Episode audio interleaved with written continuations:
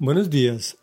Que los dioses me castiguen es la primera de tres episodios con los cuales vamos a estudiar el capítulo 19 del primer libro de Reyes.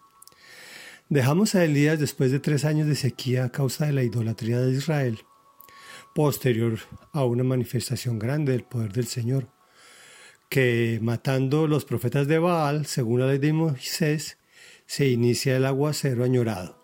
Y dice así. Acá le contó a Jezabel todo lo que Elías había hecho y cómo había matado a todos los profetas a filo de espada. Entonces Jezabel envió un mensajero a Elías para decirle, que los dioses me castiguen sin piedad si mañana a esta hora no te he quitado la vida como tú se la quitaste a ellos. Elías se asustó y huyó para ponerse a salvo. Cuando llegó a Berseba de Judá, dejó allá a su criado y caminó todo un día por el desierto. Llegó a donde había un arbusto y se sentó a su sombra, con ganas de morirse. Estoy harto, Señor, protestó. Quítame la vida, pues no soy mejor que mis antepasados. Luego se acostó debajo del arbusto y se quedó dormido. De repente, un ángel lo tocó y le dijo, Levántate y come. Elías miró a su alrededor y vio a su cabecera un panecillo cocido sobre carbones calientes y un jarro de agua. Comió y bebió y volvió a acostarse. El ángel del Señor regresó y tocándolo le dijo, levántate y come porque te espera un largo viaje. Elías se levantó y comió y bebió. Una vez fortalecido por aquella comida viajó cuarenta días y cuarenta noches hasta que llegó a Horeb, el monte de Dios. Allí pasó la noche en una cueva. Reflexión. Acab le contó a Jezabel, que era su esposa y quien realmente gobernaba al pueblo del Señor, esta extranjera pagana, por supuesto que se hizo sentir amenazando a Elías, quien llegaba fatigado de tremenda batalla física y espiritual.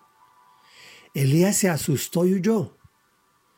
Para muchos es difícil entender cómo un hombre tan respaldado por Dios huye.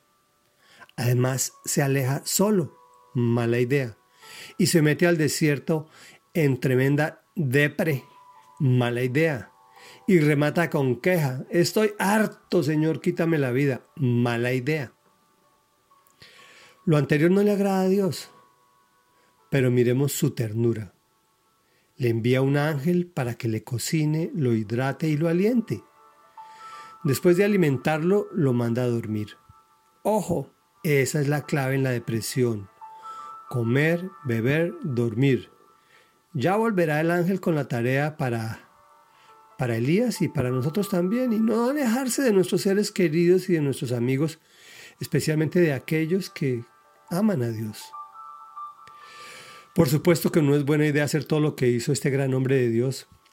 Ha debido enfrentar a, Jezabel y con el poder del Señor sale del lío de una vez por todas, pues Dios lo hubiera respaldado perfectamente. Realmente nos da un ejemplo de lo que no se debe hacer en los momentos de depresión y angustia. Y también nos muestra el amor de Dios con todo nuestro pecado. Él se humilla y va a nuestro rescate no se, no se humillan los débiles, fíjate bien, es al revés. Se humilla el poderoso para acercarse al débil.